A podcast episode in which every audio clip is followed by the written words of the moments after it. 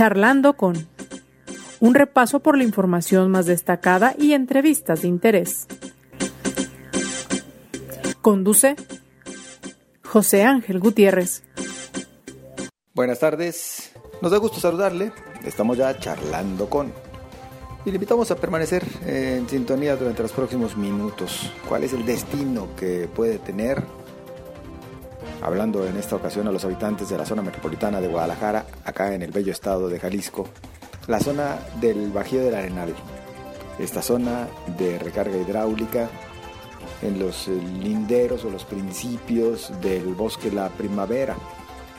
Para usted que nos escucha desde otros puntos, desde otras ciudades, es la zona donde se encuentra hoy en día el estadio OmniLife, el estadio de las Chivas. Bueno, que ya ni siquiera es OmniLife, es el Akron.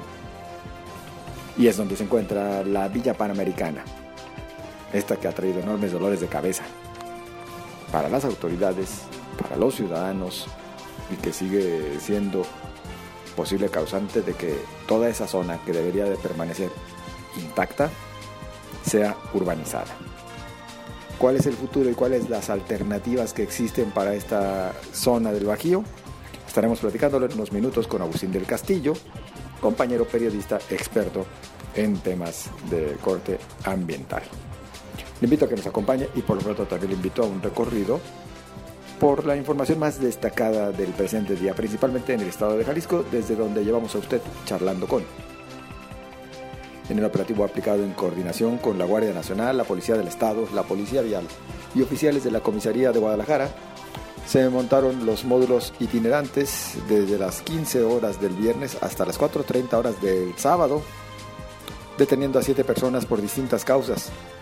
Fueron, fueron asegurados dos vehículos, dos armas de fuego, 215 gramos de la droga conocida como marihuana y 10 envoltorios de la droga conocida como cristal, es lo que informaron las autoridades a propósito de los primeros días de operación de las volantas o módulos de seguridad. El presidente municipal de Guadalajara, Pablo Lemus Navarro, indicó que los módulos seguros o volantas permanecerán en la zona metropolitana por lo menos los próximos tres meses. Los decomisos del primer fin de semana se realizaron en el municipio de Tlajomulco, el gobierno de Jalisco espera concluir en abril la vacunación anticovid en toda la población contemplada en el Plan Nacional y cerraría los macromódulos de la zona metropolitana para pasar a otra fase, señala el director de Proyectos Estratégicos de Desarrollo Social, Marco Osegueda. La resolución del séptimo tribunal colegiado en materia administrativa, donde refrenda otorgar el amparo a un particular contra el blindaje que impuso el gobierno del estado a la zona del Bajío, genera un precedente no solo para que otras personas se brinquen la protección impuesta en este frágil zona, sino también a otras áreas donde se pretende aplicar decretos de protección. Luego de casi 15 años, la Policía de Guadalajara tendrá nuevamente un agrupamiento dedicado exclusivamente a la atención de turistas en el centro de la ciudad. La nueva Policía Turística de Guadalajara contará con 20 elementos que tendrán la preparación necesaria para atender a los visitantes del centro Tapatío, además que todos son bilingües, explicó el comisario Juan Pablo Hernández. Y en la información nacional, transparentar los ingresos de los periodistas es legal, pues los medios de comunicación son entidades de interés público. Esto lo dice el presidente Andrés Manuel López Obrador y por tal motivo dice que pedirá confirmar si las facturas del comunicador Carlos Loret de Mola corresponden a sus ganancias. El presidente continúa con su disputa, pero dice que respeta mucho a los medios. Eh, ya, así quedan las cosas por lo pronto. Y yo le invito a que nos acompañe. En algunas otras ocasiones hemos platicado acerca de que la Villa Panamericana simplemente no debió haberse construido donde se ubica. Que dicho sea de paso, bueno, ya se venden los departamentos, ya existe los respectivos permisos para la habitabilidad, pero en esta zona del Bajío, que por cierto es de recarga importante de agua para los mantos en la zona metropolitana y el Valle de Atemajac, pues ya comienza a haber también otros amparos que ganan particulares, lo cual pone todavía en mayor riesgo a esta zona del Bajío y pues a la zona metropolitana de Guadalajara. Pero para platicar al respecto, yo agradezco el que nos acompañe nuestro compañero Agustín del Castillo, periodista experto en estos temas ambientales. Agustín, ¿cómo estás? Buenas tardes. Buenas tardes, José Ángel. Un saludo y un saludo a toda tu audiencia. Oye, pues Agustín, al final de cuentas, lo que se veía venir. El decreto que en su momento fue asignado por el Ejecutivo, según eso, para proteger pues eh, esta zona del Bajío, terminará siendo nada, terminará sirviendo tal vez para muy poco o para nada, Agustín. Mira, eh, me parece que todavía en este momento existe cierta posibilidad de que esta resolución judicial, este amparo que fue fallado a favor del propietario de una hectárea, de una de las 981 hectáreas que tiene eh, la superficie de decreto, eh, no se convierta después en un efecto dominó que provoque que toda la zona decretada, pues la norma de control de edificación, de urbanización, pues no se vaya a aplicar. Existe la posibilidad, tal vez no sea la más, la más contundente en este momento, pero me comentan varios abogados y abogadas expertas en derecho ambiental tenemos un problema muy grande en México y esto no sería culpa necesariamente de la autoridad local.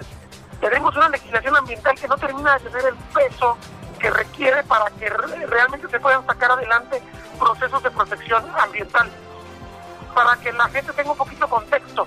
el área natural protegida de la Sierra del Cuale, que rodea Puerto Vallarta, ha vivido problemas muy fuertes para poder constituirse, porque los amparos, bajo la eh, lo que se asume en el derecho administrativo como las violaciones a garantías individuales, eh, pues han echado abajo varias partes del polígono.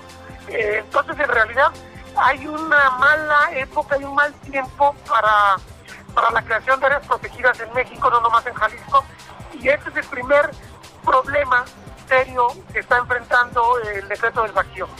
Lo siguiente que sería, bueno, lo que me comentan nuestros abogados es que podría ser que si llegara a otro juez distinto, bueno, eh, estamos hablando de más de 80 amparos y están repartidos, que algún juez distinto tuviera un criterio distinto de le más peso a los derechos de tercera generación, que son los derechos de todos, los derechos de los bienes comunes, como el agua en este caso, el aire, el bosque, bienes que necesitamos todos para vivir, eh, podría tomar una determinación de decir eso es más importante que el problema del derecho a la audiencia que se está reclamando.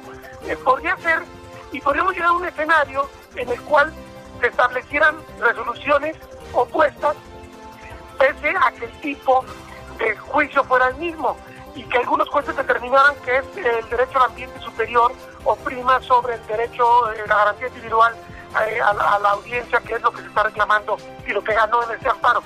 Si llegara a, darse, habría contradicción de tesis, le llaman ellos, entonces habría que hacer que interviniera la Suprema Corte de Justicia de la Nación para que de una vez ya definiera cómo se deben arbitrar este tipo de asuntos.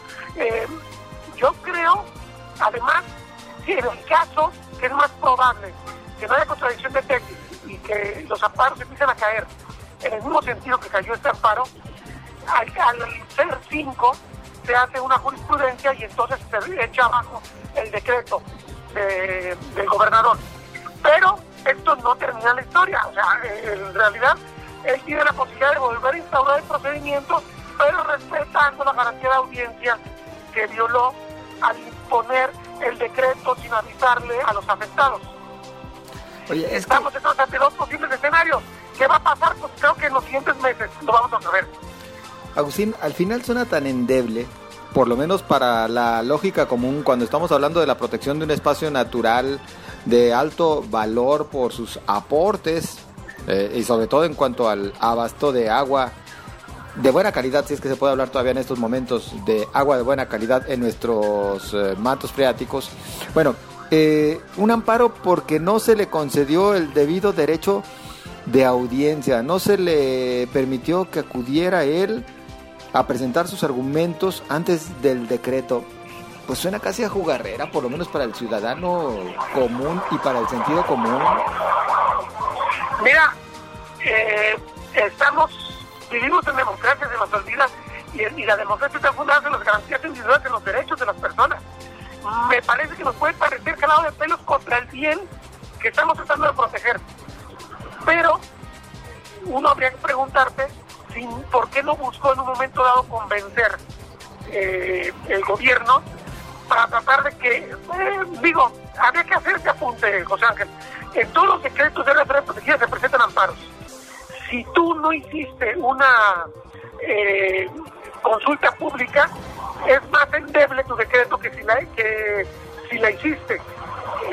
Entonces aquí estamos en un asunto de cómo equilibras los derechos individuales con los derechos colectivos. Fíjate, yo apuntaba algo en la mañana. Zapopan tuvo la gran oportunidad de dar el primer paso y proteger la zona sin necesidad del decreto, porque hace dos años el consultor del ordenamiento ecológico territorial local les presentó una zonificación como ordenamiento ecológico para toda la zona del Bajío que protegía 1.300 hectáreas prácticamente, pero además a siete polígonos de alta recarga que afortunadamente hay que apuntarlo también. la Villa Panamericana o el Estadio Milagro no están dentro de las zonas de más alta recarga del Bajío, o sea que todavía es salvable prácticamente toda la zona de alta recarga. Bueno, este propuesta de ordenamiento ecológico planteaba proteger estos siete polígonos que eran esenciales que no se urbanizara sobre ellos.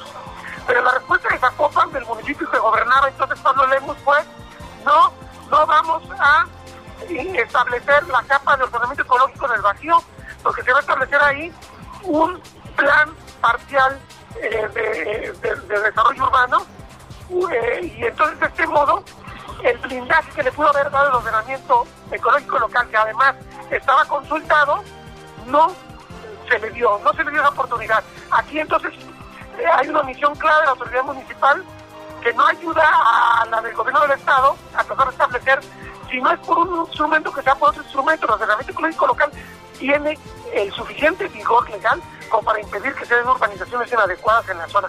Pero fue esa cosa expresamente la que renunció a protegerlo. Y no tenemos una nueva generación de planes parciales que puedan llevarnos al mismo camino. El riesgo de dejarlo todo en manos de los planes parciales es que estos se modifican cada tres a seis años y entonces los intereses juegan fuertemente para modificarlos.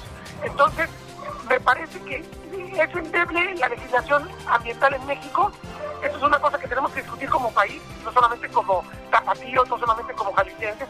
Se requiere que estos grupos políticos que se ponen eh, en torno a la, eh, la bandera y se arrojan eh, con argumentos ambientales y acusan a, otros de ser los malos en esas historias, en vez de hacer este tipo de espectáculos deberían eh, plantear a través de sus bancadas legislativas que se reforzara el tema del derecho ambiental, que se crearan los tribunales ambientales y que ya por fin, después de ocho o nueve años que eh, la Suprema Corte asumió el compromiso de que todos los convenios y tratados internacionales en materia ambiental tengan el mismo nivel de la Constitución, a ver si por fin ya se aplica, porque en realidad por ahí sí es donde se puede presionar a, las mismas autoridades judiciales. A ver, sí, hay garantías individuales, sí hay derecho de propietario, pero también hay un derecho colectivo que tiene el nivel constitucional.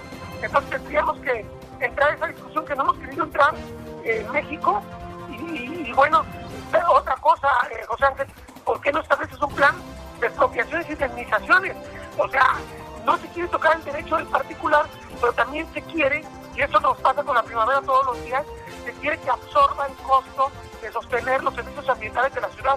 El propietario tiene que ser compensado, o sea, insisto, y no es cosa menor, los derechos individuales, los derechos humanos son el fundamento de nuestro sistema democrático, no podemos hacerlos un lado. O sea, esto es una discusión no menor, aunque nos parezca. Eh, atrasar a uno a favor de 5 millones. No, vamos viendo de qué modo esos poquitos pueden salir beneficiados y los 5 millones nos quedamos con el vacío, ¿no? Inclusive en este caso hasta cabría un tema de permuta, por ejemplo, cambiarlo por terrenos en otros puntos del área metropolitana, por más que también hayan a quienes no les guste esta opción. Fíjate que incluso nos interesa eh, hacer permutas, podría ah, existe algo desde que se creó la ley de desarrollo urbano en los años 90 que fue chura del arquitecto Jorge Camberos Garibi, eh, él planteaba desde los años 90 eh, una transferencia de derechos de desarrollo. ¿Esto qué significa? Que si yo tengo un predio que tiene un alto valor ambiental, la autoridad no me lo expropia, pero tampoco me permite construir, pero a cambio me ofrece derechos en una zona de la ciudad que tenga un alto valor inmobiliario. Haz de cuenta, esos eh, propietarios del vacío o los del bosque de la primavera de la zona núcleo sobre todo, se les ceden derechos de desarrollo en la zona de Chapultepec, en la zona de Providencia, en la zona de los corredores de alta movilidad en la ciudad. Y, no necesariamente tiene que llegar y comprar el terreno para hacer el edificio. Él puede venderle a los dueños de los terrenos de esas zonas de Providencia, de Chapalita o de los corredores de alta movilidad, él puede venderle, él puede venderles los derechos de desarrollo y puede hacer un capital que no puede hacer ya con su terreno. O sea, es un poquito etéreo, pero es es un eh, instrumento, una legislación que nunca se ha aplicado y, que falta, no entiendo yo cuál es el papel entonces que tienen eh, pues todos los consultores que están en torno al tema ambiental y al tema de desarrollo urbano, si no logran dinamizar esos instrumentos para que la gente venza sus resistencias y esté dispuesta a aceptar los secretos de protección justamente a favor del bien común. Tenemos que conversarnos de algún modo. Lo que tú dices es un camino, este que yo digo es otro camino. Hay varios caminos que no implican gastar dinero, pero sí eh, hacer entender que tenemos que democratizar también los derechos del desarrollo.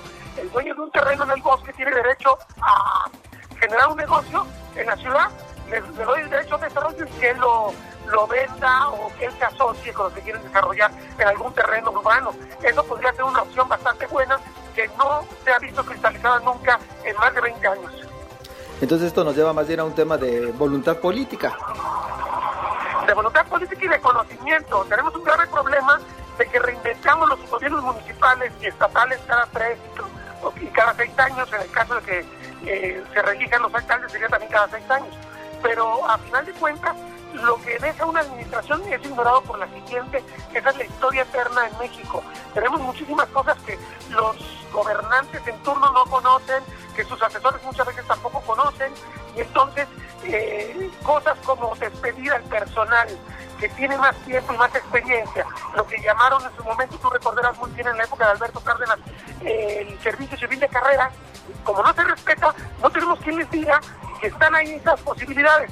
Tampoco tenemos muchos estudiosos del derecho que estén eh, realmente trabajando estos temas porque no tenemos eh, un solo caso desde que se creó esta posibilidad en la ley de desarrollo urbano, que después se transformó en código urbano, no tenemos un solo caso que se haya hecho este tipo de negociación. Me parece muy, muy alarmante. Por supuesto que lo es, por demás alarmante.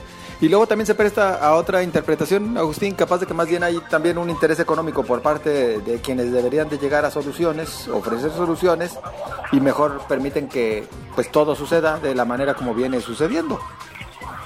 Sí, de hecho ahora que lo mencionas, eh, me parece que hay una explicación pendiente del gobierno del Estado, porque según la resolución del juez eh, séptimo de distrito, que fue que inició originalmente ese amparo del que estamos hablando, el gobierno del Estado no acudió a defender el decreto y el juicio.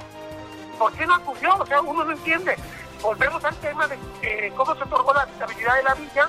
Se otorga en otras cosas porque el gobierno de Zapopan hace el vacío en un juicio eh, que impone el, dueño del derecho de la villa pues para tratar de hacer el negocio, que eh, además es bastante lógico. Yo compro un un desarrollo porque lo quiero vender, o sea, es más que lógico que tiene que haber estado alerta Entonces termina habiendo un circo, un espectáculo. Yo también he comentado en otras ocasiones, el Tribunal de Justicia Administrativa, que antes era el TAE, el Tribunal Administrativo, pues termina siendo el gran villano y yo no le quito ninguna responsabilidad, pero el Tribunal Administrativo recibe al final todas las omisiones, toda la carga de omisiones que hicieron en su momento los ayuntamientos y el gobierno del Estado. Entonces aquí me parece que las culpas deben repartirse más y que la responsabilidad política del gobierno del Estado de los ayuntamientos es mucho mayor a la que ellos pretenden y que no basta con que hagan declaraciones donde se rasgan vestiduras y acusan a algún magistrado del, del de cometer estas tropelías. Por Dios, esto fue un tribunal de distrito y, primero un juzgado y luego un tribunal. Esto fue justicia federal, no tuvo nada que ver con el TAE. Y, de todos salió en ese sentido la, sentencia. Algo están haciendo mal los jurídicos de los municipios, los jurídicos estatales, que no están fortaleciendo bien las acciones y además no están tomando en cuenta las posibilidades que tienen para que la resistencia a sus medidas de autoridad ceda hay maneras de negociar. ¿Por qué no lo están haciendo? Eso sería una buena pregunta. Tal vez no le quieren afectar el negocio a lo que están construyendo las rascacielos al interior de la ciudad. Me parece grave. Por supuesto que muy grave. Y por lo pronto, más bien, nos vamos a tratar de quedar, estimado Agustín, con la esperanza de lo que nos platicas, o ya sea porque vengan pues eh, contradicción de tesis en siguientes amparos que tenga que resolver la instancia judicial o bien el que la autoridad se atreva a utilizar las otras figuras que están como posibilidad para lograr rescatar toda esta zona. Así que, pues, a mantenernos muy al pendiente durante los próximos meses. Así es, José hay que entender que no todo se tiene que resolver con dinero, pero si tú tienes esas herramientas, esas herramientas valen mucho dinero en términos eh, de, cuánto vale un derecho de desarrollo en, un lugar como Chapultepec, cuánto cuesta hacer un edificio de 15 pisos, cuánto tendrías que pagarle de impuestos al gobierno. Bueno, ahí tienes una enorme posibilidad y no tienes que soltarla, abrir la chequera eh, los recursos públicos. Agreguemos también que la sociedad zapatía tiene una gran resistencia a pagar por servicios ambientales. Tenemos que también avanzar para hacer del depende de la barranca, depende del lago de Chapala y que esto, en la medida en que la crisis ambiental se incremente, que ya estamos inmersos en una crisis ambiental muy seria, va a costar más caro mantener la calidad de vida. Necesitamos entender esto, necesitamos empezar a pagar tarifas con contenido ambiental en el tema del agua, en el tema de la verificación de vehículos y en otro tipo de esquemas que tienen que ser clarificados, que tienen que ir ese dinero no a las arcas del gobierno, sino a proyectos ambientales. Ahí es donde la puerca tuerce el rabo. La bronca está en que luego vemos más bien que ese dinero pues nunca se ubica donde lo dejan. Ahora sí que no se ubica donde quedó la bolita, pero conforme también la autoridad se pueda volver más responsable, el ciudadano también estará dispuesto a aportar más. Claro, y, José Ángel, simplemente no termino el apunte necesitamos seguir observando la evolución de las leyes de transparencia, porque las están corrigiendo también para evitar darnos a conocer cómo están gastando nuestros dineros. Si no se resuelve el tema de la transparencia y rendición de cuentas, la gente no va a poder confiar. Si no entiende esto el gobernador o el presidente municipal en turno, no vamos a resolver nunca ninguno de estos temas. Así es. Estimado Agustín, muchas gracias. Un abrazo y gracias. Abrazo de regreso a Agustín del Castillo, periodista, experto en estos temas de corte ambiental, ya lo escuchó usted y bueno, también con todo el conocimiento en, el ámbito jurídico en torno a este tema, así que pues usted también le invitamos a que nos dé su opinión y para ello estamos a la orden en las redes sociales. Recuerde, en Twitter arroba José Ángel GTZ, en Facebook José Ángel Gutiérrez la fanpage, a su disposición. Pásela bien y hasta mañana.